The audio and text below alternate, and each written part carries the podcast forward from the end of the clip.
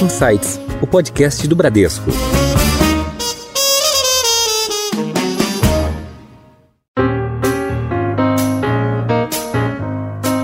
Se a gente tiver convicção que a inflação no Brasil vai ser realmente gerenciada para ficar em torno de 3%, isso é um fato muito importante que dá para a gente a perspectiva de ter juros baixos por um, né, de uma, mais comportados por um período mais longo.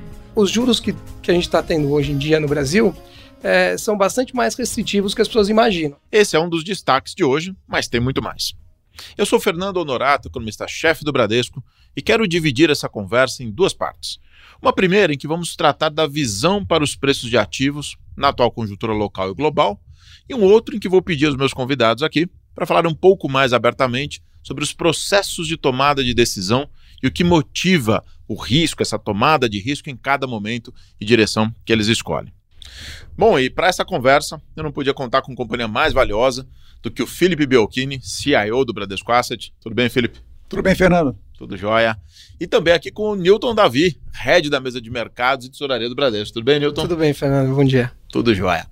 Bom, pessoal, eu acho que não é exagero dizer que esses meus dois colegas aqui, eu tenho de fato uma honra de estar aqui com eles, eles estão entre os principais responsáveis pela tomada de risco da organização Bradesco, seja para os clientes, no caso uh, do Felipe, seja uh, na tesouraria das posições proprietárias do banco, no caso do Newton. Então, eu quero começar né, pelo debate mais relevante para a economia brasileira nesse primeiro bloco, né, é, que é a taxa de juros. É, nossos modelos na área econômica, eles indicam que a taxa neutra no Brasil, como a gente costuma dizer, aquela em que a inflação não acelera, ela está entre 4% e 5% em termos reais. Se a gente pensar que a inflação no Brasil deve ficar entre 3% e 4% nos próximos anos, isso indica que o juro real entre 4% e 5%, mais essa inflação de 3% a 4%, leva a Selic aí alguma coisa entre 7% e 9% né, ao longo de 2024, 2025 e adiante. Bom, se nós pegarmos as curvas de mercado, por exemplo, é, uma taxa ali do janeiro 25, né, que tem todo o ano de 2024, essas taxas já estão próximas, ou até um pouco abaixo de 9,5% na segunda metade do ano que vem. O que está próximo do nosso nossa estimativa aí do range é, do juro neutro. É, ao mesmo tempo, tem uma enorme incerteza ainda na economia quanto à capacidade do governo executar a sua política fiscal. Tem uma série de programas de estímulo em curso tanto de transferência de renda quanto de preservação de demanda, como no caso automotivo.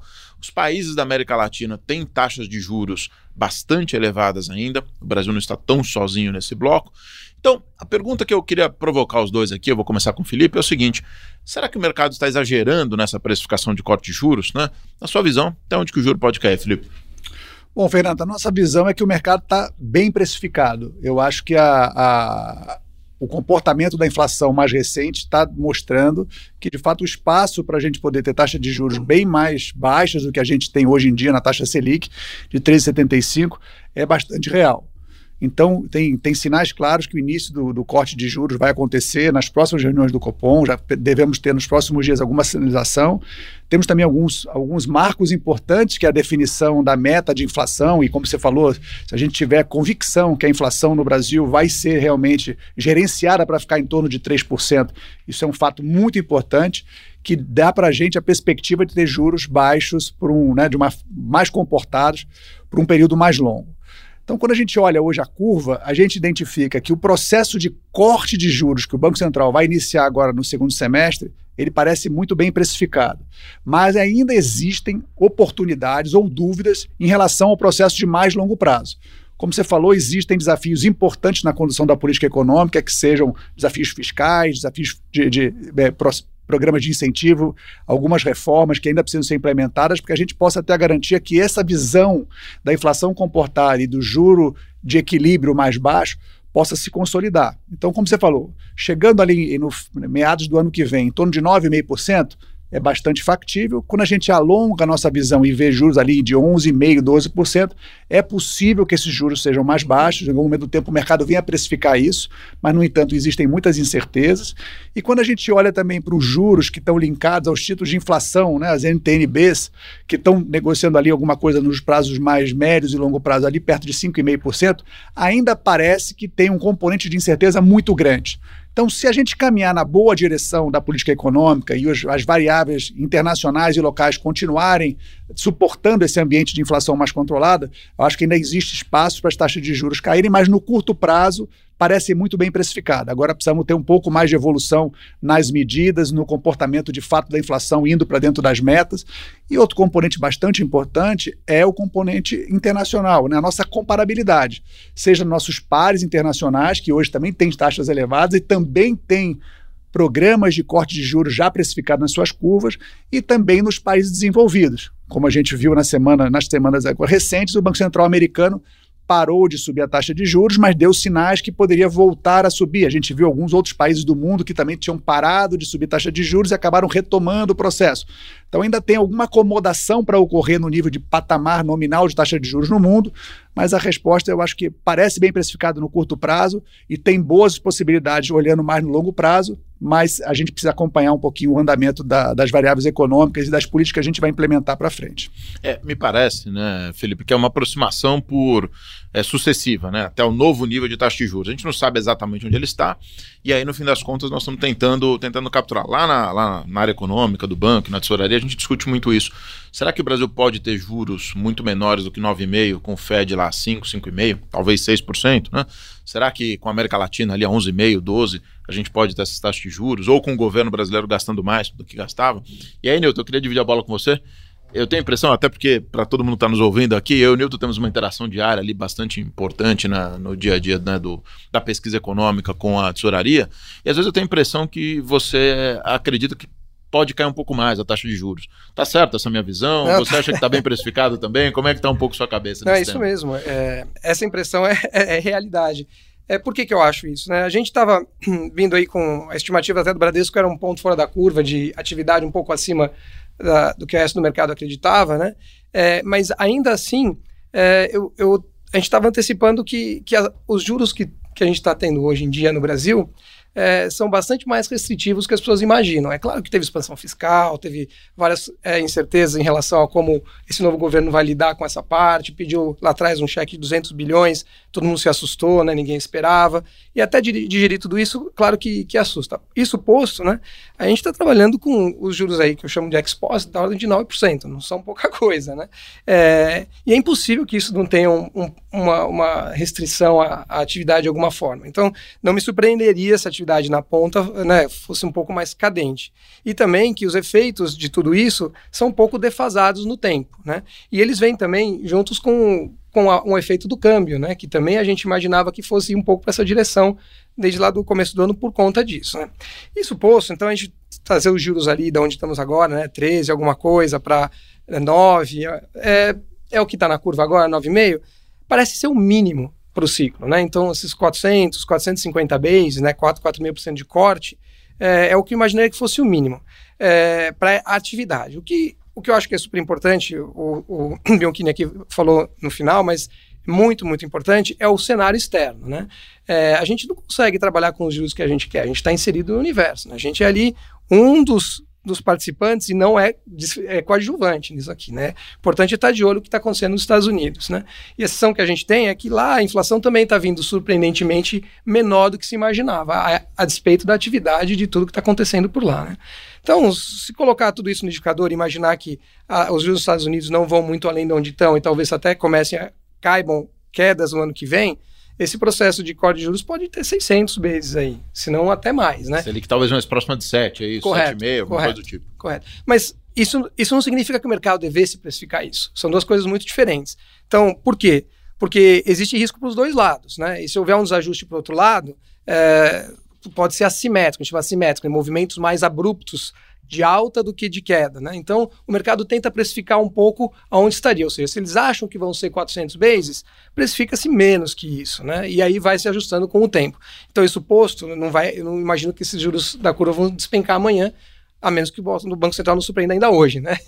Mas é, ao, ao passar do tempo, eu esperaria um nível de juros mais baixo do que tem na curva hoje.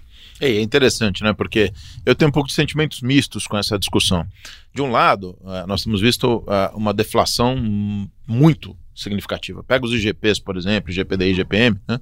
é a maior deflação da história. Não sei se todo mundo tem isso em mente. Claro, tem uma parte importante da história, que o Brasil tinha inflação é, de três dígitos, então não conta, mas certamente desde o plano real é a maior deflação que a gente tem. E isso é um movimento global também. A gente olha para as commodities, a gente olha, por exemplo, para o preço do petróleo, apesar do esforço né, de, algumas, é, de alguns produtores de petróleo em cortar a produção, o preço não tem conseguido se elevar. Então tá com cara tem uma desinflação global. E hoje, Felipe, até dividindo com você, nós tivemos uma discussão bastante é, interessante, é, nossa, tem um movimento meio sincronizado de desaceleração da inflação né, no mundo.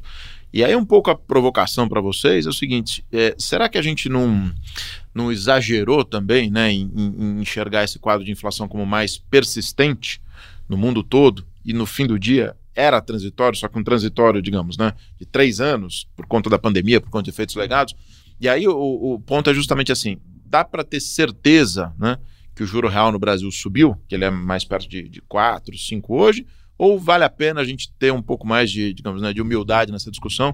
Será que o juro ainda, ainda não está em 3? Eu não sei, Nilton, você quer comentar um pouco sobre isso? Não, é, foi exatamente a nossa conversa de hoje, né? É, no final, certeza, né, a gente não consegue ter de nada, né? O que dizer quando tem uma pandemia que causa uma perturbação desse tamanho em tudo, né? Então, todos as nossas séries históricas, nossas formas de pensar foram alteradas, né? Houve proibição de algumas atividades, né? Isso é equivalente a ter juros infinitos em algumas atividades, né? E na outra o contrário, né? Para compensar. Então, sobre os juros uh, neutros, se eu tivesse que chutar, é o que eu falei, eu chutaria até aqui para cima, mas em que intervalo, putz, o nível de significância é baixo. Grau de segurança baixo, né? Muito baixo. Felipe, só para fechar essa questão dos juros ainda, é, a sua cabeça muda muito dependendo do que o CMN fizer com a meta de inflação? essa, essa avaliação né, do, do ponto terminal de juros? Como é que está a sua, a sua avaliação de como, como você né, pensaria a estratégia e como você acha que o mercado reagiria? Né? É, Não, se, se, tem, tem, eu tenho uma visão bem, bem, forte em relação a isso, mas voltando nesse ponto do Newton, além da, da pandemia, dos efeitos muito importantes, a gente viveu um período antes de política monetária que a gente nunca tinha visto. Política ultra expansionista, ultra né? Ultra expansionista. Frouxa, né? Depois uma política fiscal que tem a ver com a pandemia, que a gente nunca viu antes, né, em termos globais e mesmo no Brasil. Então, claramente, os modelos estão é, sendo impactados por variáveis que é muito difícil cravar. Né? Então, a gente tem uma boa expectativa, mas a, a, o grau de variação da possibilidade que pode ser um cenário positivo ou negativo, né, a distância pode ser relevante. Então, por isso, realmente tem que tratar com muito cuidado isso. Mas voltando em relação à meta eu, é, de inflação, eu acho que ela tem um componente importantíssimo, porque se for uma meta que foi anunciada pelo Conselho Monetário Nacional, que tem participação de membros do atual governo, embora tenha participação também do, do banqueiro central, que é independente e estava presente no governo anterior, mas essencialmente a maioria é feita pelos membros do atual governo, com relevância na de, definição da política econômica, isso, isso sendo de fato encampado pelo governo atual, dá uma perspectiva que se o Brasil se compromete politicamente com uma meta de inflação de 3%, a discussão em relação ao nível de juro real que a gente estava tendo aqui, ou juros nominais, ela muda de forma muito grande. Então, mesmo as discussões fiscais ou de programas de incentivo ou de reversões de algumas reformas que poderiam trazer menos eficiência à economia e pressionar um pouco a inflação, ou a expectativa que talvez esse governo pudesse ser tolerante com o nível de inflação mais elevado, cai por terra e entra todo um novo cenário que não está precificado de que os juros no Brasil podem ser mais comportados podem ser de um dígito e, eventualmente, quando o ambiente global permitir, de um nível, de um dígito mais baixo, coisas que a gente não viu há algum tempo. Então, essa estabilidade potencial que uma meta de inflação é, sendo apresentada e sendo encampada pelo governo de forma que dê credibilidade a ela, gera uma percepção do conjunto de política econômica que certamente vai ter impacto significativo no preço dos ativos do Brasil visto que a gente vem de um ambiente onde os preços de ativos são bastante deprimidos comparados com é, as nossas próprias métricas, né? Estamos negociando vários ativos negociando abaixo das médias históricas e quando a gente compara com os mercados internacionais também descontos muito grandes. Então esse seria um passo importantíssimo, no né, nosso ver aqui, em termos de perspectiva para o investidor para todos os, os, investidores do Brasil e também os outros investidores estrangeiros que vão poder olhar no Brasil com muito mais credibilidade em termos de política econômica, em cima de um fator tão relevante que é a inflação. É, esse ponto que você tratou até do, dos preços de ativos, né? A simetria, às vezes a gente fala, poxa, o senhor está pessimista ou está otimista, né?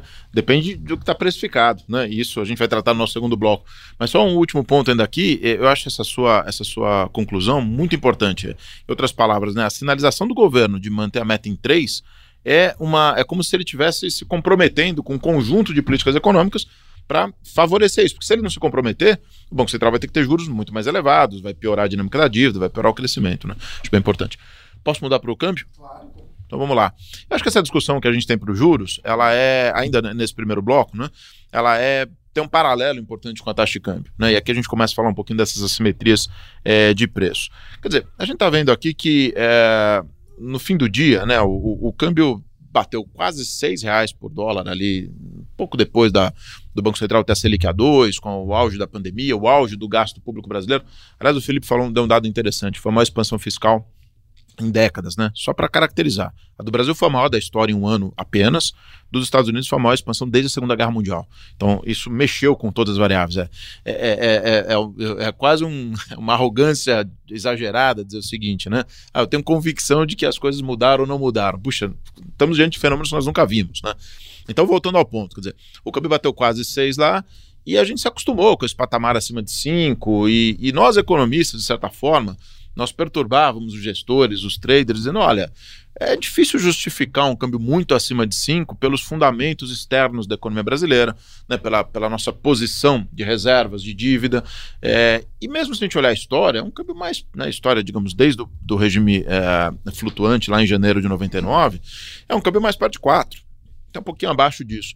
E aí, como é que está a cabeça de vocês para taxa de câmbio? Deixa eu começar com você de novo, Felipe. Como é que você está vendo aí o, a moeda e se você puder também, um pouquinho da interação disso com a nossa conversa de, de um minuto atrás sobre a taxa de juros. Se muda muito sua cabeça também, essa dinâmica do câmbio.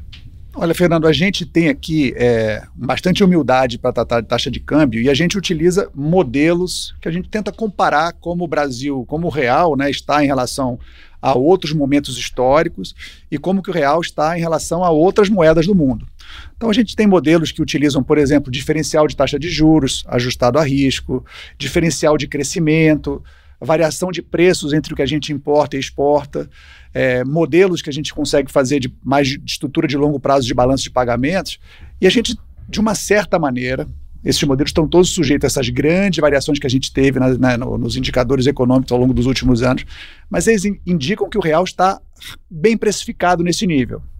O que, que a gente está verificando no curto prazo, e a gente está entendendo que existe talvez um espaço maior para uma valorização do real, é que se essa história que a gente está contando aqui, de que a gente tem um programa é, desinflacionário acontecendo, e que a economia provavelmente vai ter, pode ter um equilíbrio de taxa de juros inflação de mais longo prazo, mais equilibrado, e que, eventualmente, medidas que poderiam ser percebidas como redutoras da, da eficiência da economia. Tivemos várias reformas ao longo dos últimos anos, eventualmente foram contestadas em algum discurso iniciais do novo governo, mas elas não estão sendo implementadas por outros motivos e questões de organizações políticas. Se a gente tem uma economia mais organizada, o investidor estrangeiro vai trazer recursos para o Brasil. A gente já está verificando isso aqui aqui na nossa amostra, na interesse de investidores por títulos de renda fixa e títulos de renda variável, que provavelmente podem trazer a, a, o câmbio para um equilíbrio tal, talvez um pouco distante daquilo que o modelo está trazendo. Então a gente acha que pelos nossos modelos, com toda a insegurança dele, está bem precificado no nível que está, não teria mais grande espaço de valorização, mas pelo sentimento do investidor estrangeiro que a gente vem captando nas últimas semanas, pode haver uma valorização ainda. Acho que tem alguns pontos importantes, né? Antes de eu passar para o Newton. É, esses modelos de câmbio, é, a taxa efetivamente observada, ela descola muito, e por períodos longos, né? Ainda que o modelo possa estar lá, digamos, sei lá, 4,80, como você disse, 4,90, aí próximo do, do valor justo, pode descolar por muito tempo. E a minha experiência, eu queria ouvir de vocês também, assim, é, em cada momento, várias coisas explicam o câmbio, mas em cada momento tem um, um olhar específico. Alguns momentos é a vulnerabilidade externa, alguns momentos é o crescimento, algumas histórias a, a dívida pública. Mas me parece, e também não sei se vocês concordam, que o relativo de países emergentes neste momento é moderadamente favorável ao Brasil. Quando você olha para os pares, né, pegando alguns casos, é, Turquia, Hungria, própria Rússia, Ucrânia, mesmo na América Latina, Colômbia, Peru, uh, uh, Chile, eh, talvez a grande exceção seja México hoje em dia. Né? É, o Brasil, bem ou mal, está numa, numa trajetória um pouco melhor. Né? O que, você acha, Nilton? Ah, acho que, no final das contas, duas coisas. Eu, eu, eu, passei 15 anos da minha vida numa mesa de moedas e juros em Nova York. Né? Então eu fui quase adestrado a, a, correlacionar as duas coisas, juros com moedas, né? que é assim que o, o investidor estrangeiro pensa lá no, no G7. No Brasil, acho que a gente pensa menos assim, porque a gente sempre teve juros reais tão mais altos que os demais, que isso aí acabou meio que se perdendo, né? 1% para cá, 1% para lá não faz tanta diferença, né? Mas já não tem sido mais o caso há alguns anos, né? Talvez, inclusive agora que a gente acha que a gente está com as taxas de juros tão maiores, a gente tem menos carregamento, a gente chama carregamento é o diferencial de juros que o Brasil paga na sua moeda contra o diferencial que paga contra o dólar. Né? O carregamento hoje do dólar real é menor que o da Colômbia e menor que o do México, que estão melhores que a gente no, em rating. Né? Então, putz, por essa base, assim, talvez o câmbio não pudesse andar muito mais. Né? Isso posto, também, esses 15 anos lá mostraram que que aquilo que a gente aprende um pouco na teoria econômica é bem verdade, né? Você não consegue desvalorizar ou valorizar uma moeda. Isso vai se refletir de alguma forma sedutar de inflação e tudo meio que volta. É como se tivesse uma convergência, uma média, né? É, obviamente, essas, essas divergências da média podem durar muito mais tempo que nossos bolsos, né? E com valores bem maiores. Mas, então, eu gosto muito de olhar aí bem simples. Só olha o diferencial de juros desde o plano real, Brasil e o dólar, né? Aí eu vejo lá, no momento que a URV lá virou o real, em julho de 94, esse câmbio ali, que era um para um, não sei se se lembra, depois se apreciou tal, se a gente ajustar pelas inflações, diferencial de inflações do Brasil e dos Estados Unidos até hoje, esse número é 4,5, 450, não estou arredondando. É, Simples assim.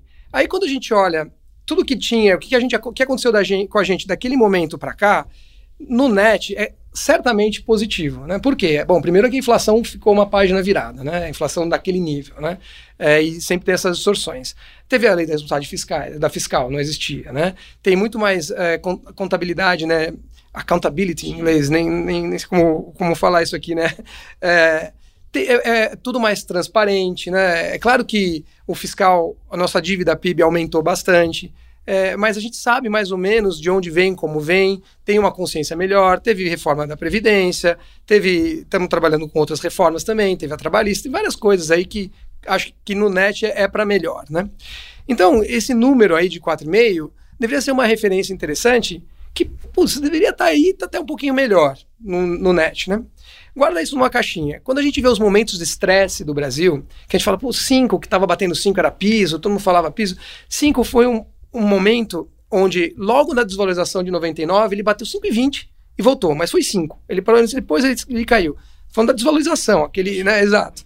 Depois, no pior momento da crise lá de 2015 e 16, quando pré-impeachment, né, esse câmbio bateu 5, lá do Levi pedindo demissão, né, que, que foi o caos, né? Esse câmbio bateu 5 de novo nessa mesma métrica, né? Aí o que aconteceu? Só, é, obviamente que em 2002, na, na, eleição, na primeira eleição do Lula, esse negócio foi para 8. esse é o nível da brincadeira, né? Então esse tipo de estresse não deveria, não cabe, simplesmente não cabe, né? Então, quando eu coloco tudo isso no liquidificador, a gente volta a ver câmbios acima de 5 só quando a gente vem com juros para 2. Quando a gente está com juros para 2, a gente ficou com 2% abaixo dos nossos pais na América Latina para carregamento. E aí, o Ilan, mesmo desde lá atrás, quando o Ilan vendia e depois o Roberto Campos vendeu uns 100 bilhões de, de dólares, né? Ele, ele não estava vendendo para as empresas locais fazerem seu hedge. Ele estava vendendo para os especuladores usarem como contrapartidas de exposições em outras moedas. Como assim? Estou lá nos Estados Unidos, lá vendo, deixa eu ver que país eu vou jogar minhas fichas aqui, né? Eu vou jogar no México, na Índia, onde é que eu vou, né? Aí fala, ah, eu, eu acho que tudo vai melhorar, mas eu não quero ir de peito aberto, vou fazer um, um hedge. Ou mesmo S&P, estou comprado S&P, o que eu vou fazer? Ah, vou fazer alguma coisa que, que me, me proteja. proteja né? né? O que, que você gosta? Você gosta de algo que tenha correlação, primeira coisa, que tenha liquidez, né? Que Brasil real é isso, né? E mais, né? O que, que, que tem ali de importante? Tem um subsídio. Tem alguém que está deixando esses juros aqui 2% abaixo do resto dos demais. Estou pagando para você usar, me usar como hedge. É claro que aqueles 100 bilhões ou 150, quando você soma o Ilan mais, é, mais Roberto Campos, não foram para liquidar os, os, passivos das empresas. Serviram como hedge para o resto do planeta. E aí não tem reserva que aguente. Né? Então é, é simples assim, assim funcionam os fluxos. E aí, nesse momento, o câmbio passa de 5 e vai embora. Ele bate até 6 nessa métrica. Né? E aí ele paulatinamente vem melhorando a partir do momento que a gente altera a política dos 2% de juros nominais, começa a subir e vem paulatinamente melhorando, né? E aí, quando foi bater o 5 de novo, ele voltou, ficou aquele 5, né, que a gente chama de imprinting, né? Marcou o 5 como se fosse um piso, né? Aí quando você sai, ou vem mais distante e olha um pacote mais longo de dados, fala, 5 não é piso. Está né? Tá muito mais perto de um teto do que de um piso. Então, tem um período extraordinário, foi, foi esse período de juros baixos, como o Bianchini acabou de comentar. Né? Isso. Agora, isso ficou para trás, pelo menos no relativo ficou para trás. E chances são, vai ficar para trás mesmo, porque já tem 400 vezes de corte aí na, na curva, né? Então, quando a gente coloca isso no, liquidificador, né, a gente tem aqui que 5 não é mais um teto. E quando eu olho em perspectiva, eu, esse câmbio deveria estar muito mais para 4 entre 4,20 e 4,5 do que 4,80. É simples assim, né? Agora, o que, que faz um, um, investidor querer alguma coisa? Trade balance é bom? Claro que é bom. Balança comercial excelente, né? Conta corrente é importante? Sim. Mas o investidor ele quer um país que esteja crescendo, economia pujante, né? Que você quer, pagando juros, né? E que não tenha problema iminente de conta corrente. Bom, primeiro, a conversa está ótima aqui, a gente vai ter que avançar para o próximo bloco. Eu só queria registrar um ponto, e, e se vocês quiserem opinar, obviamente, fiquem à vontade aí que o Newton falou é, dessa, desse tema de, de crises. Né? A gente se acostuma a ver o Brasil em preços de crises, né? por exemplo, o câmbio de 8 ou o câmbio de 5, ou mesmo a curva de juros ou a bolsa. Né? E aí, é, esses dias, a gente, até por conta da, da melhora da perspectiva de rating da SP, né? E eu falei, deixa eu, deixa eu dar uma olhada nessa história de crescimento do Brasil de longo prazo, né? De 40, mais de 40 anos de, de história. E é impressionante. Eu mesmo, tô, tô há 25 anos no mercado, eu me dei conta que é, tem dois Brasis, né? Vou falar dessa forma. O Brasil que em momentos de crise é, tem uma performance horrível de, de PIB, e o Brasil que fora de momentos de crise, eu vou dizer crises locais, idiosincráticas, né, em que nós produzimos problemas de balanço de pagamentos, crises fiscais, políticas, enfim, é um outro Brasil, um Brasil que cresce muito mais próximo da economia global, né? E um pouco a sensação, até para introduzir esse nosso, nosso último bloco aqui, é, é que a gente precificou é, ali, digamos, vai, no 2021 para 2022, nós precificamos um Brasil de crise. Um Brasil de quase insolvência, talvez seja um exagero, mas uma dinâmica de dívida pública muito complicada. Né? É, isso, isso para mim hoje está tá muito claro. Eu, eu, eu, vejo ainda muitos colegas nossos falando, poxa, mas é, é, é você está otimista né, agora com o Brasil? Eu falei, não, meu ponto é mais simples, né? Os preços pareciam estar muito pessimistas. Vocês têm essa impressão também, bem rapidamente, só para a gente próximo bloco ali. Sem dúvida, sem dúvida. Aí os modelos são bastante claros de mostrar que os preços no Brasil estavam bastante distorcidos de, em relação às nossas próprias métricas, né? né? Quando a gente fala de desvios padrões em relação à média, estamos falando de quase dois desvios padrão na bolsa, também no câmbio, a mesma coisa em taxa de juros reais. A gente via números ali que só justificavam se de fato a gente estivesse caminhando para a crise de forma consistente. Então, bem objetivamente, sim. E diria que uma parte disso já melhorou mas quando você tem a perspectiva de mais longo prazo, como o Nilton estava colocando ali em relação ao câmbio, a gente vê um espaço muito, muito grande. Né, ainda para recuperação. Então, se a gente caminhar na direção positiva, é possível a gente ver precificação de ativo no Brasil de uma forma que vai surpreender muita gente. É, um, de novo, para introduzir o nosso próximo bloco aqui, mas um pouco a sensação que eu tenho é que, é, se a gente pudesse dar uma dica né, para o investidor ou para quem está nos ouvindo aqui, cuidado com as, com as convicções ou com né, os calls, como a gente fala, sem olhar para preço. Preço ele é um indicador muito importante desse relativo. Então, estar otimista ou estar pessimista depende muito dos níveis de preço, né? Quer acrescentar alguma coisa? Né? Eu quero sim. É, é, concordo totalmente com o Belkini em relação ao preço. Houve um fenômeno específico no caso do Brasil, que foi o pré-eleição, criou-se a imagem do que o, o, o governo do, do, presidente Lula seria algo diferente do que ele se propôs, né? Seria fiscalmente super austero, né? Que não é o que ele foi eleito para isso. Ele foi eleito para outra coisa, né? E aí teve um pouco de choque quando ele pediu os 200 bilhões para poder adequar ao que ele gostaria, né? E, e, aí pegou o pessoal todo animadíssimo com posições, né? E aí a porta de saída é pequena, é uma coisa que, que, que a gente tem que sempre prestar atenção se o mercado chama de crowd, né? Que tem muita gente no mesmo lado do barco né? E todo mundo vai sair e não tem saída, né? Aí o mercado tende a fazer o que a gente chama de overshoot, exagerar. Teve exagero, então acho que teve exagero no otimismo antes, achar que ele ia ser austero, que é, é, absolutamente não razoável, não foi isso que ele falou que ele ia fazer, né? Não seria nem justo com quem votou nele, né? É, mas o mercado achou que seria assim, por, pelo histórico do primeiro governo em relação às métricas que eles usaram, que é totalmente disputável, mas o, o fato é, as pessoas acreditaram nisso. Boa parte do mercado fizeram preço. E na hora de sair, exagerou para outro lado. Isso posto, além do exagero de preço, aconteceu uma outra coisa teve um período de muita incerteza. A gente ficou sem saber o que, que ia fazer com os 200 bilhões e para que ele queria os 200 bilhões. Depois entrou a história da meta. Né? Por que, que ele quer mudar o nível de inflação? Ele quer criar a inflação para taxar, é uma forma de arrecadar, né? ajustar a dívida. Então, é, vai ser esse novo Brasil, que é subótimo, né? diminui produtividade, é tudo ruim. Né? E essa incerteza aumentou a volatilidade dos ativos. Que é volatilidade? É o nível com risco as coisas são, né? E, e investidor pensa sempre retorno sobre volatilidade, né? Então, se você aumenta a sua volatilidade, para você manter o retorno, o denominador tem que cair. Então, o preço da bolsa tem que cair. O preço do câmbio tem que subir, né? O risco tem, o risco é maior, eu quero maior compensação caso as coisas funcionem, porque eu estou me arriscando mais. Então, tem o fenômeno do exagero e tem o fenômeno da volatilidade. Essa volatilidade foi se dissipando à medida que as coisas foram se apresentando, né? Olha, tem um arcabouço, não é uma loucura, é que é o que o mercado gostaria, provavelmente não. o que é o possível. É, é, é, descontrolado? Não é descontrolado. Tira o risco de cauda, como a gente fala. Tira, né? exatamente. O risco maior da dívida sair do controle, né? É pelo menos pelo.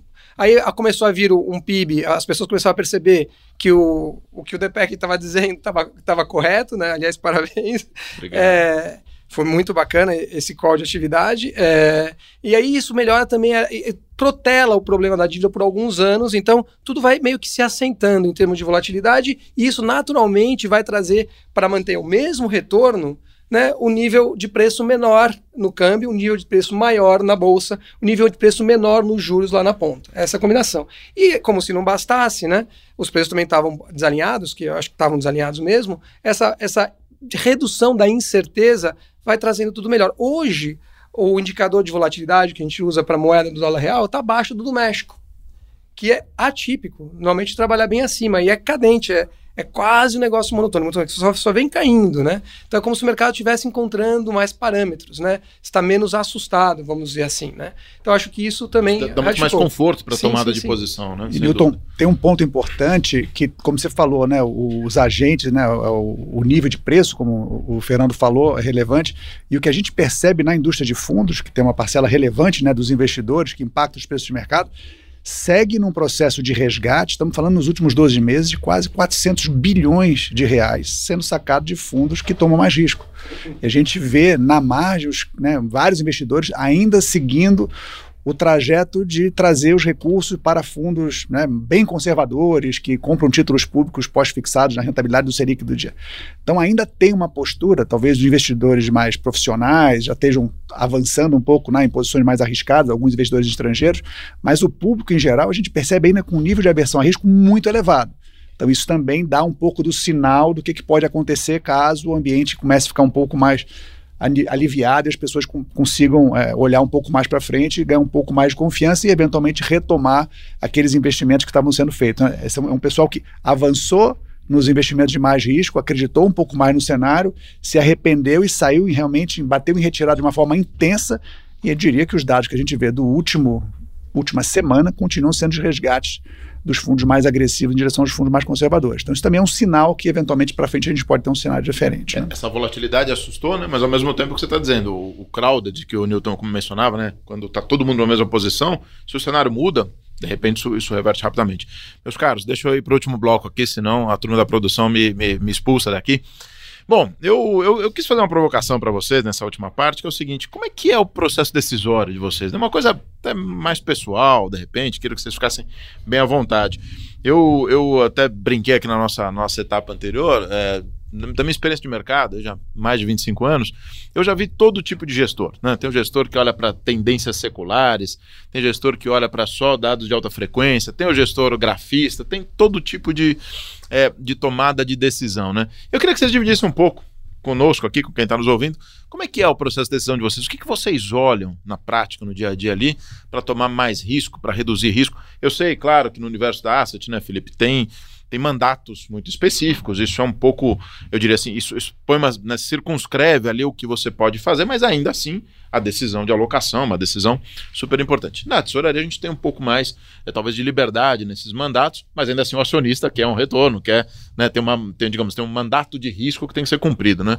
E aí, deixa eu começar com você aqui então, Vanilton, agora dessa vez. Vamos lá. Como é que é o seu processo decisório? Conta um pouco pra gente aí. É, isso é uma coisa meio apaixonante, então você me interrompa, por favor. eu, vou, eu, vou, ter que interromper, senão a gente vai estourar o tempo. Não, vamos lá. Acho que o processo decisório, de forma mais holística, mais ampla, é sempre tem que pintar um plano de fundo, né, é o que é o cenário global, porque no final das contas a gente, por mais que a gente faça o nosso dever de casa, a gente acaba sendo, de vez em quando, uma pluma aí para onde o vento soprar, a gente acaba sendo carregado, né?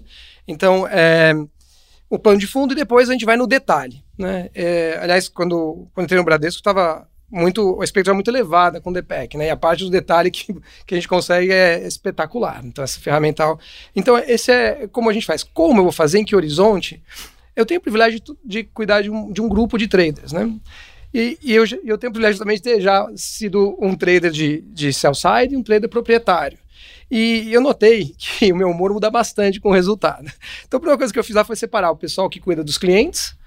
Eles basicamente estão focados em cliente, não tomam posição, porque eu não quero que eles mal-humorados deem preço ruim, nem que sejam bem-humorados de moleza, né? Tem que ser o justo. Né? E do outro lado, a parte de trading tem um grupo de pessoas que cada um tem uma caixa muito diferente. Tem gente que opera posições no intraday. O que é intraday? Compra e vende no mesmo dia, né? Tem gente que já com outro de horizonte e o meu objetivo é meio que deixar tudo dilatado, né? O que a gente faz ali em comum com todo mundo, né? É a gente tem muito debate. A ideia, quando você tem uma ideia, é colocar à prova mesmo, como se fosse uma tese é, de ciências, né? E, e é, todo lado. Então, o, o, desafio, a brincadeira, né? Apostas, né? A gente vive fazendo apostas de almoço para lá e para cá, né? A gente não aposta dinheiro. O é esperado é, é que haja contraponto, certo? Tem que ter contraponto, correto, né? Porque você tem que ter convicção e ser humilde. Porque você não tem convicção, você não põe o dinheiro do acionista. Se você não é humilde, você vai entrar numa posição errada e não vai soltar nunca. Você achar que está sempre certo, o mercado que está errado, né? E também, ao mesmo tempo, você tem que tomar risco, mas tem que ser cauteloso, porque tá tudo bem você perder o dinheiro, né? Tem um arranhão aqui e ali, né? Mas não dá para perder as calças, né? Então, é, tem que ter cautela. Então, é risco cautela. Essa e, e acho que o mais difícil, obviamente, tem que conhecer no detalhe os produtos para otimizar o seu Sharp, né? Que é o quanto você põe de risco para retorno. É, mas acho que o maior cuidado que a gente tem que ter é com os nossos vieses, nossos preconceitos. Né? Eu acho que foi muito o que aconteceu nesse ano no Brasil literalmente. Acho que havia um viés daí que o, que o Lula ia ser uma pessoa que ele não foi eleita para, e depois, ah, voltou, você vai ser então tudo que, que não deu certo no passado. Né? Aí veio, entrou o preconceito. E tudo se exagerou, e aí as pessoas estiveram, eu acho que ainda tem dificuldade de acreditar que possa uh, o negócio dar certo desta forma, que tem que ter correção. É, então acho que o estrangeiro que não tem nenhuma paixão, né, a gente é só mais uma da peça do tabuleiro dele, não tem esse viés. Então, normalmente, ele não perde nesses, nesses movimentos, quando são desse tipo, de paixão envolvida. Né?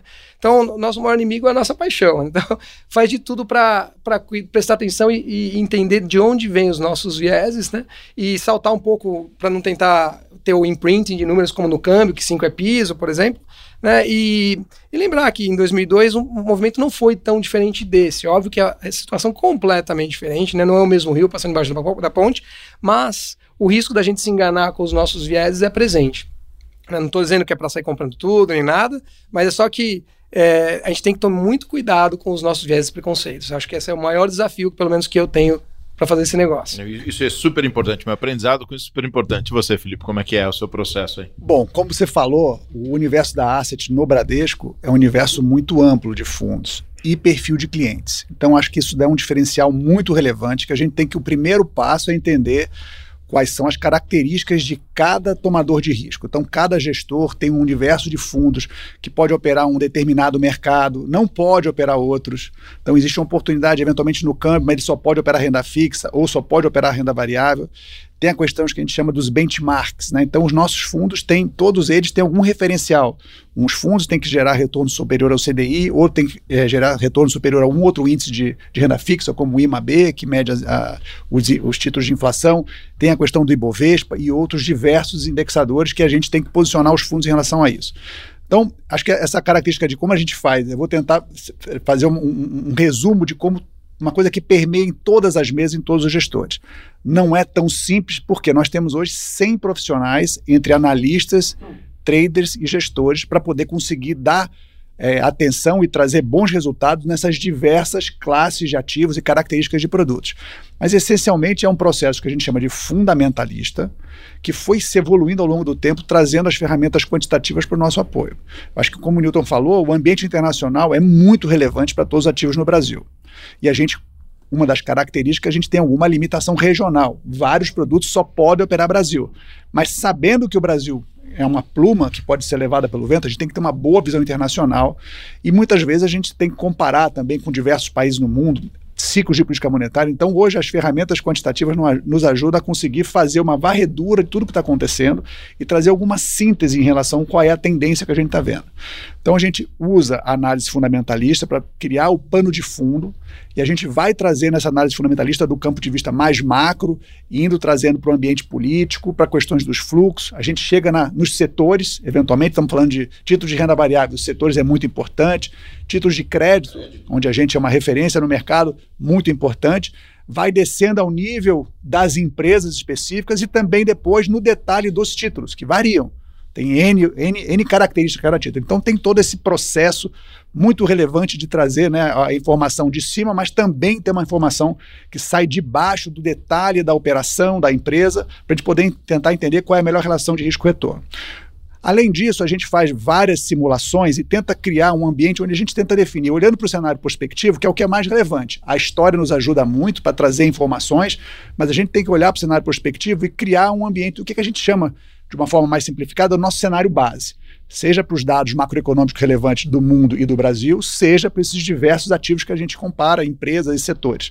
E a gente cria ali o que a gente chama de uma curva normal, ou cenário positivo, pessimista e otimista, vamos chamar assim, e tenta estabelecer as probabilidades. Com base nisso, a gente utiliza métodos quantitativos para comparar se os preços que estão nos ativos hoje estão condizentes com as probabilidades que a gente atribui para os diversos cenários no futuro.